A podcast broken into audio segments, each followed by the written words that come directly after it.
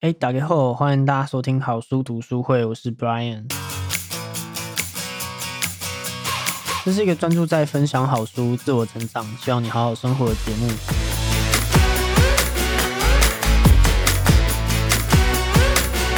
那今天要来分享什么好书呢？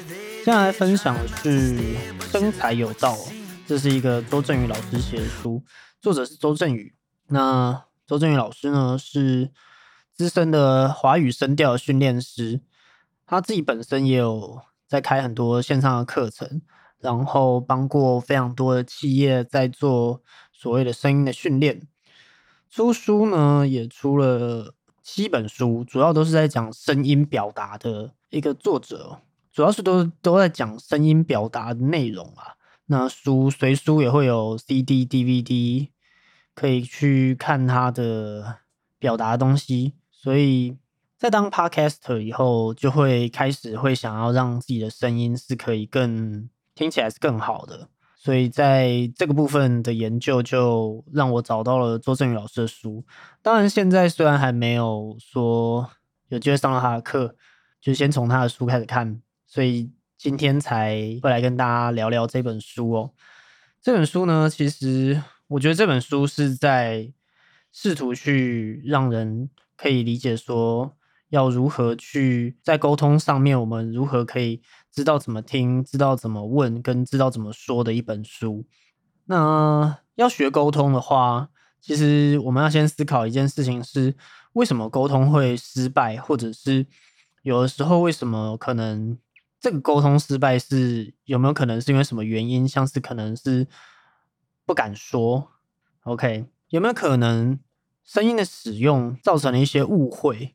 就比如说，这个沟通失败是因为，嗯，比如说你在讲话的时候可能有一些哭腔，或者是有一些不舒服的声音，但是你是不自知的。那有也有没有可能是，可能你有话不敢说，不知道怎么说，或者是不敢说？那不敢说，可能是因为怕被拒绝，或者是。不知道要怎么样拒绝别人，也有没有可能是这个沟通失败，是因为怕说错话，害怕在沟通犯错，也害怕求助，因为一些面子的问题，又或者是其实平常很少在表达自己的情感，这些都有可能是沟通失败的原因。我们现在聊聊哭腔哦，就是在声音的使用上，我们现在聊聊声音的使用上，在声音的使用上。可能有些人是会无意识的使用哭腔的，但是这个东西，因为是每一个人声音的使用其实是非常自然的嘛，所以如果说今天要怎么样知道说自己讲话有没有哭腔，可能就可以请亲朋好友帮你听，或者是用录音笔录下自己平常说话的声音，去听听看，如果有哭腔的感觉的话，那可能可以思考说。要做一个调整哦，又或者是会不会有可能你有一些说话的声音是会让人不舒服的？像是什么不舒服的声音呢？像是这里有几个，这里有列出一些不舒服的声音的形容词啊，像是官腔官调啊、咄咄逼人啊、尖锐刺耳啊、怪腔怪调啊、阴阳怪气，然后过度的严谨。像蚊子一样小声，装熟装可爱，猥亵装模作样，畏畏缩缩，呃，跳针啊，白目啊，呃，哄小孩叫小狗啊，等等的，要怎么样知道说自己在声音使用上会不会传达出这些感觉呢？真的只能从平常自己要去留意自己在沟通的时候。是给人什么感觉的？可能可以从呃问别人的回馈，或者是就自己录音来听听看，来跟，或者是你可以从跟你互动频率比较高的人，你可以去问他，在你自己在日常对话的时候，你如果要去形容的话，会怎么样形容你沟通出来的感觉？那会不会有可能是回到接下来嘛？有没有可能说沟通失败是你有话不敢说，不敢说，因为怕被拒绝，因为不知道要如何拒绝别人。拒绝的话呢，其实台湾其实蛮不擅长拒绝别人的，很多时候可能就会被熬，或者是嗯，能者多劳，或者是反正就我们的文化里面，好像在练习拒绝这一块会有一点那么的不好意思。可是其实拒绝啊，如果要不得罪人的话，其实我们是不需要道歉的，因为就连这个不好意思的感觉都不用有，都不用说，因为。拒绝是每一个人自己的权利啊，你本来就可以拒绝一些事情，只是在拒绝的时候，你要用明确而平稳又坚定的语调去回答，说不要，声音越扎实越好，切记是用有气无力的方式在拒绝别人的。那如果你是跟别人面对面的话，眼神也要坚定的去看着对方，然后跟对方说不要。你可以给对方一个理由，你也可以不给理由，因为拒绝不需要原因，不需要找借口。那给理由也有可能会被反驳，就会变成一个没完没了的辩论。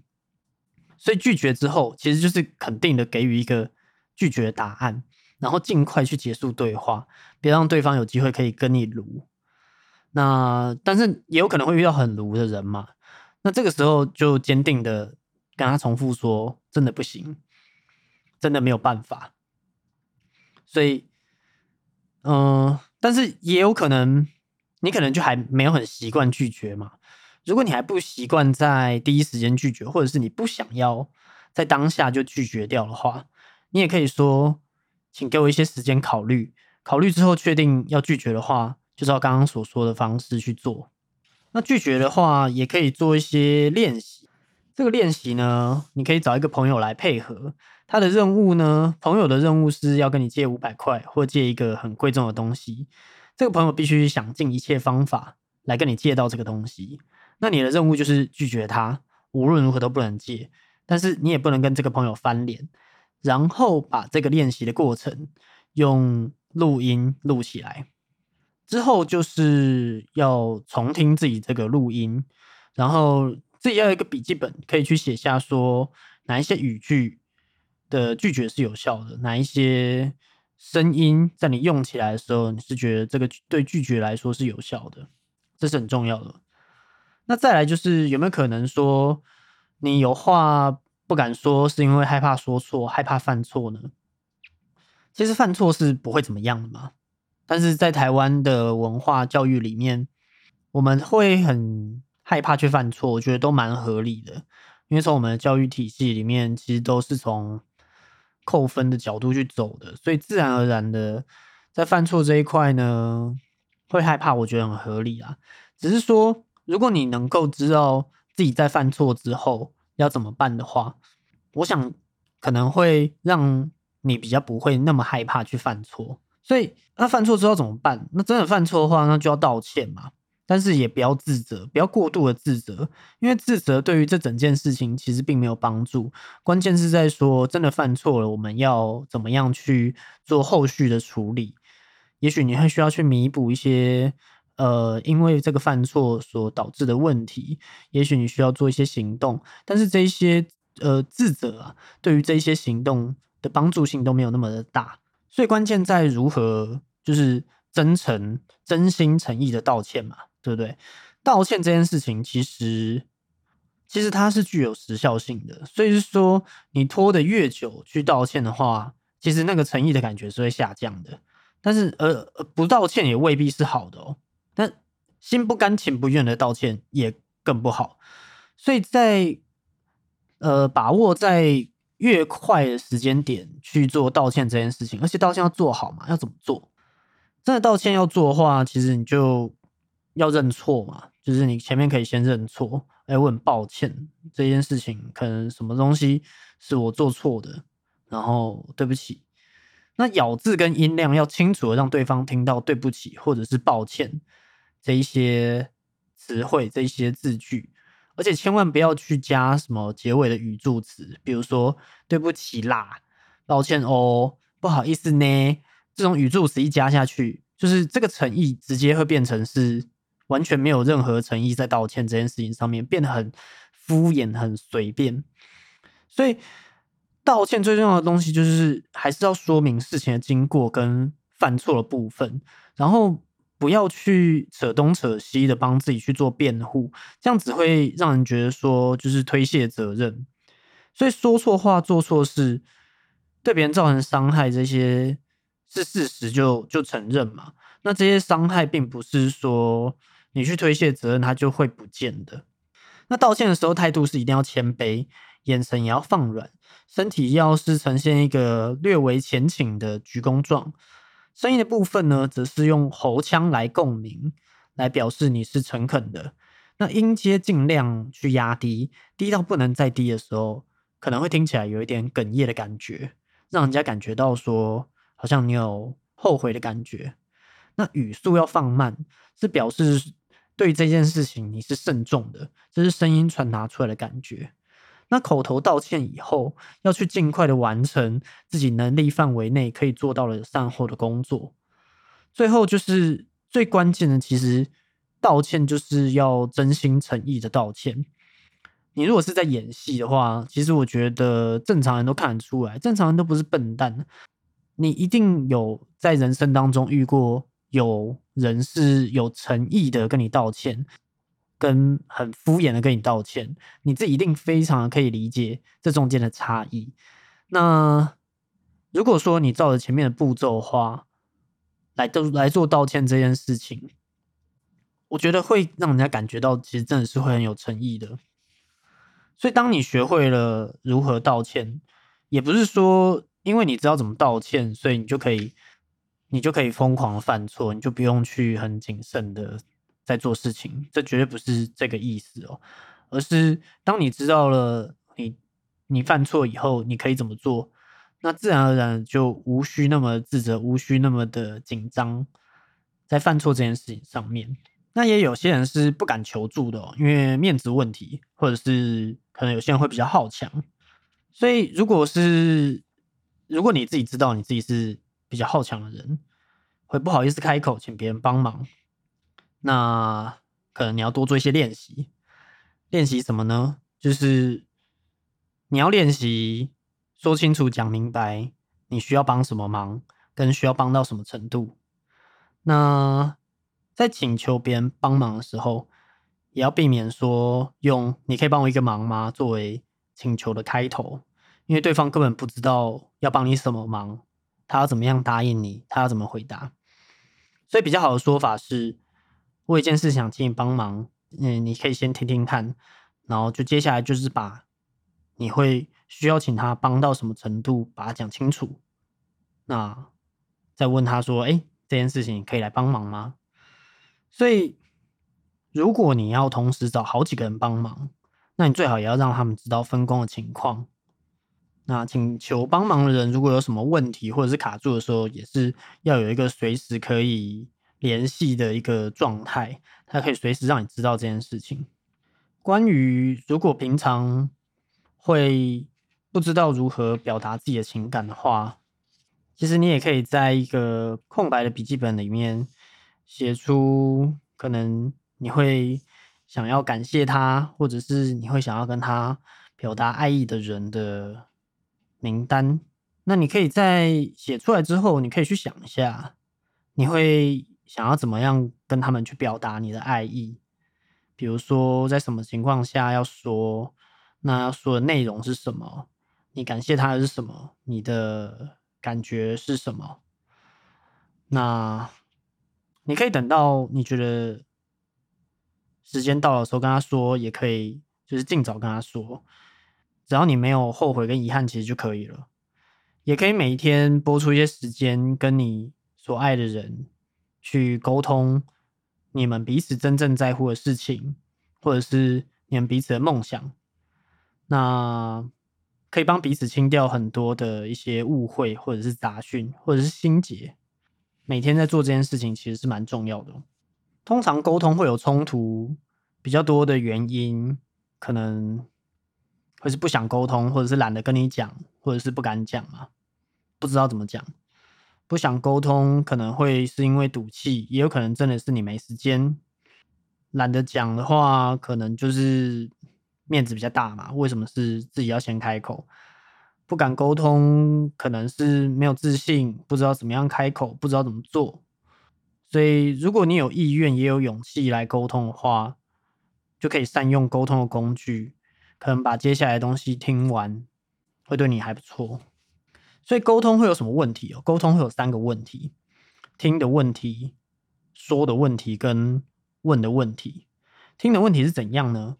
听的问题有可能是你自己其实不会听，但是你不知道怎样是不会听呢？就是可能是你在听的时候，你是假装在听的，但是其实你是左耳进右耳出，这你自己一定会非常的清楚。也有可能是选择性的聆听，只听自己想听的、自己认同的；也有可能是攻击性的聆听，只想要在听的时候是抓出对方的破绽，找找到对方的弱点来去可以反击，然后证明自己是对的。也有可能就是反对党啊，为反对而反对，只想要争辩。这些都是不会听的一些特征啦。会不会听，其实你就可以去看说，你会不会常常遇到沟通的问题嘛？你如果说觉得全世界的人好像都沟通有问题的时候，可能就要去思考说，会不会也许是自己有需要调整的地方。那会听是怎样呢？会听的话，就是你要能够听出对方想要什么跟不想要什么。那能够达到这件事情的话，其实是要发挥你的同理心的。你必须要让对方感觉到安心、安全，可以放心的跟你讲话，这样子他们才能够去表达出他们自己真实的想法。他们不用担心说啊，反正你也不会听，跟你讲干嘛？还要干嘛要跟你讲嘞？还会浪费时间？更为什么要浪费这个时间跟你讲？你又听不懂，或者是你又不想听，或者是你又不会听？你要去试着去体会对方的感觉。如果你是他的话，在你遇到这样子的状况的时候，你会不会也有同样的感觉？因为很多时候，人遇到的大部分的问题都是情绪的问题，像是客诉啊，其实也有很多时候可能就是只是情绪问题。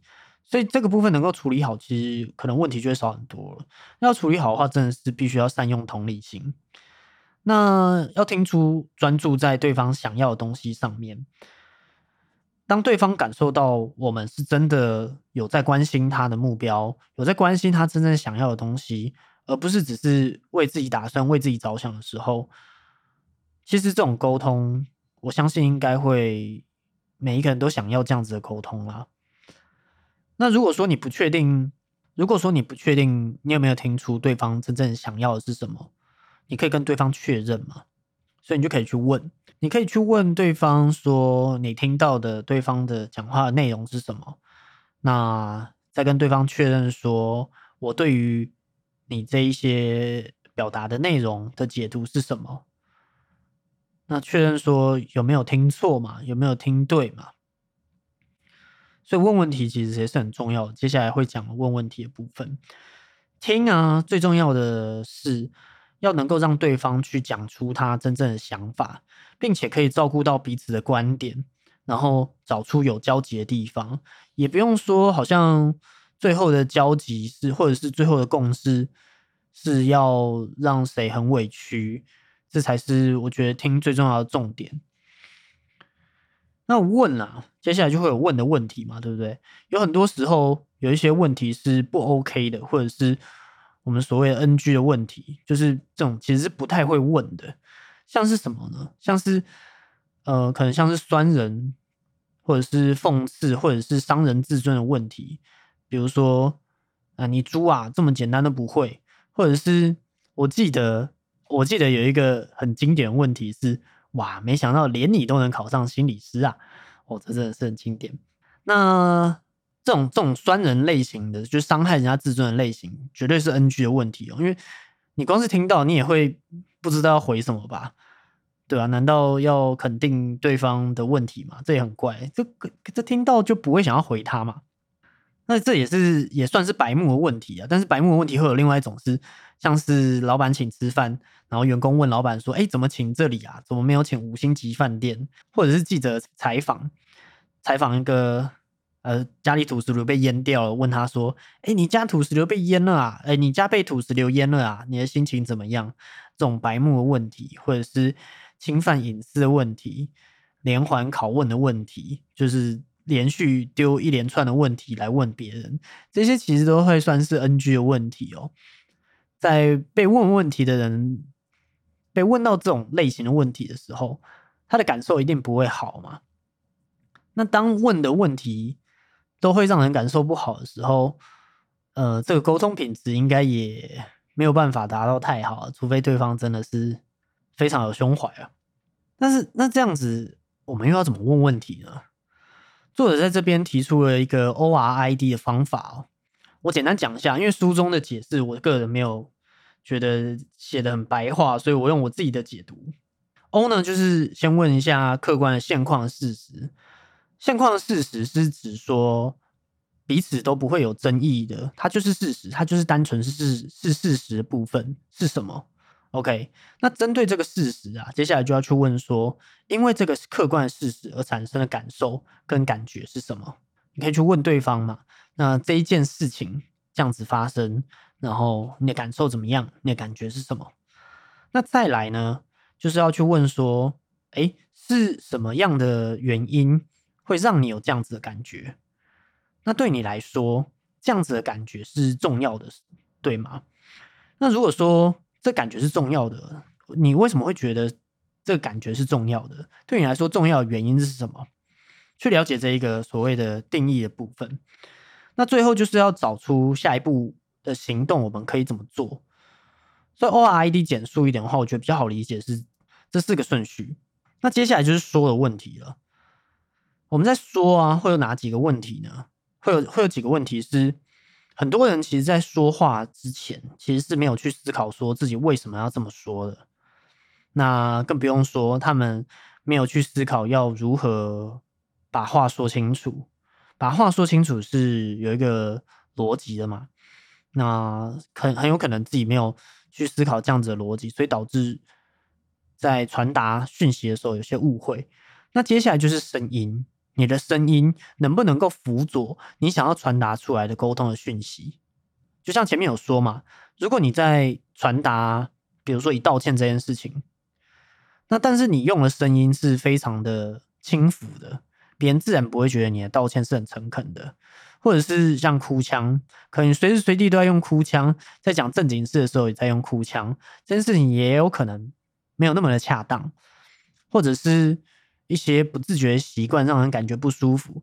你就算在讲非常认真的工作的事情，可是那个传达出来感觉，别人却觉得怪怪的，很不自在，或者是很不舒服。所以它就是一个声音传达出来的感觉，其实也是一种表情啊，所以才会有声音表情这样子的一个说法。所以知道自己为什么要这么说，然后接下来是把话说清楚。再用对的声音传达出来，其实这就是说，在说话这件事上面有很重要的几个重点。那我们就一一来讨论这几个重点。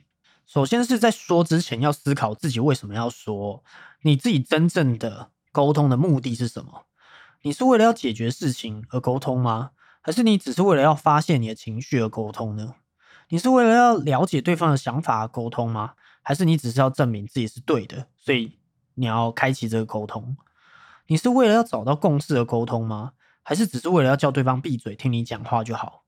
所以你真正的沟通的目的是什么？是一个非常重要的事情。你到底为什么要开启这样对话？是关系到你后面能不能够把话说清楚，也关系到说你能不能够听见别人真正想要什么。有的时候，如果你自己都不知道自己要什么的时候，你要如何能够知道？别人到底想要什么？所以你的说跟你的听其实是息息相关的。那你的问问题的方式，你想要了解别人的方式，你想要表了解别人的那一个出发点，也会跟你说话有关。如果你用一个不恰当的方式来问问题，那自然而然很容易造成一些误会。那你的这个沟通就很容易有状况嘛，对不对？所以我们要能够练习。自己为什么要去做沟通？要怎么样练习？发现自己到底真正沟通的目的是什么？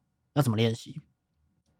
你可以在当你在你的生活当中有谁可能说一句让你很生气啊，或者是让你觉得很困扰的话的时候，你先不要马上做什么回应，把这句话记录在你的呃笔记本里面，同时在旁边写下说自己在听到这句话的时候当下有什么感觉，并且你打算怎么回应，你回应的目的是什么？那写完以后，可以去问对方为什么会说这句话。问完问题之后，先不要说话，把对方说出来原因记录在刚刚那些字的旁边。那你在写下自己听完这个原因、对方的解释之后，你有什么感觉？你打算如何回应？你回应的目的是什么？然后你再去确认说，你想要这回应的这个目的是正向的吗？你的目的是想要厘清事实、化解误会吗？让对方知道你的感受，或者是？有错认错啊，想要双赢吗？你检视一下你这个打算回应的方式，是不是能够真的达到自己所设定的这个回应的目的？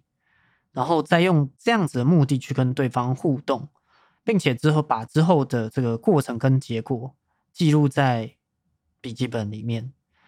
如果说回应之后你遇到的情况是不如你预期的，那没关系嘛，我们就是失败了，失败就失败嘛。但是你可以请教对方，说自己该如何回应，才能够达到你自己原本设定的这个目的。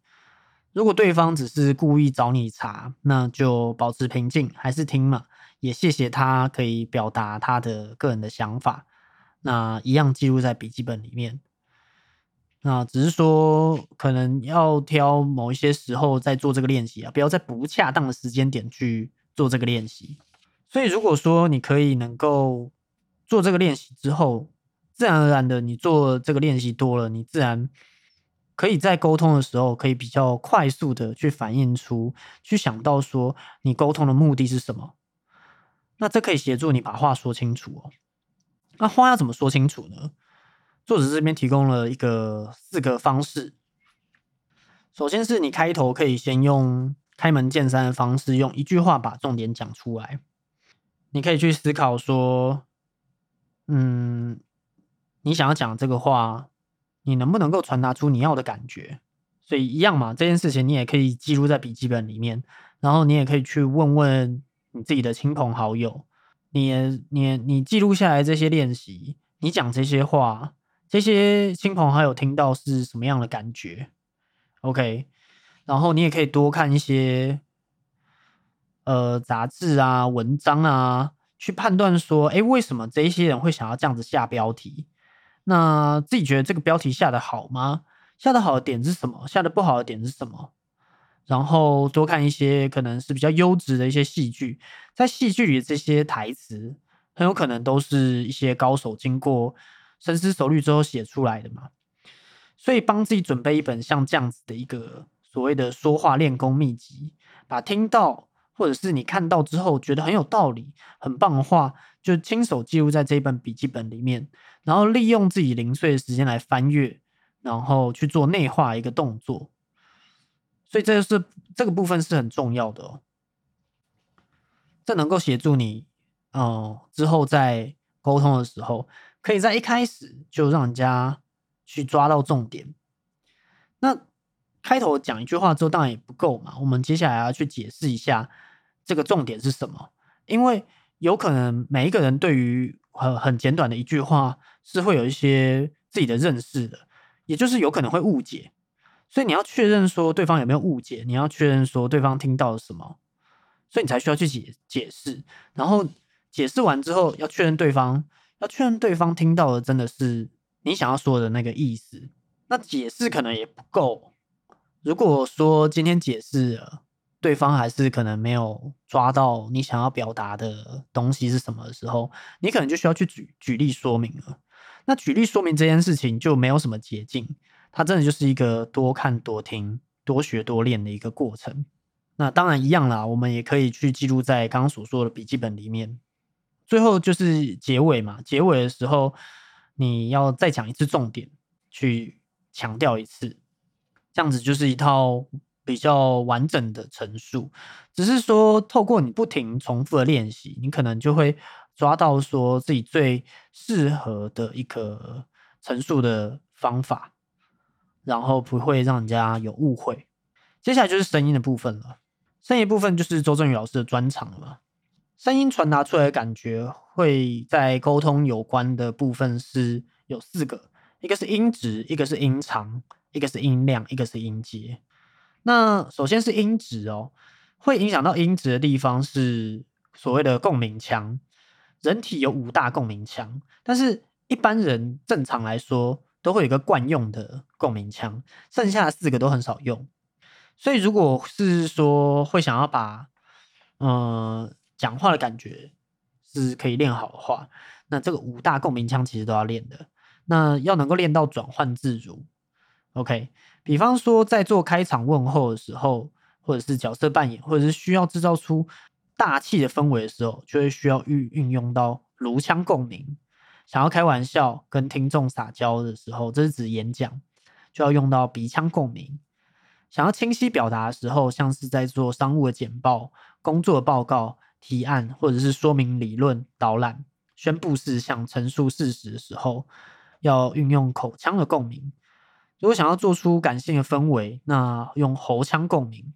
然而，胸腔的共鸣就会让声音听起来是浑厚、扎实跟沉稳的，给人一种可信赖的感觉，更是一个有说服力的公众表达需要必备的一个发声的技巧。那音长呢？音长就是说话的节奏啦，也就是节奏的快慢，就是声音的长短跟说话速度有关。所以整句话节奏、说话速度的快慢，自然就会带给听众不同的感受嘛。我们如果想要塑造出充满活力、积极、热情的氛围的时候，语速可以稍快。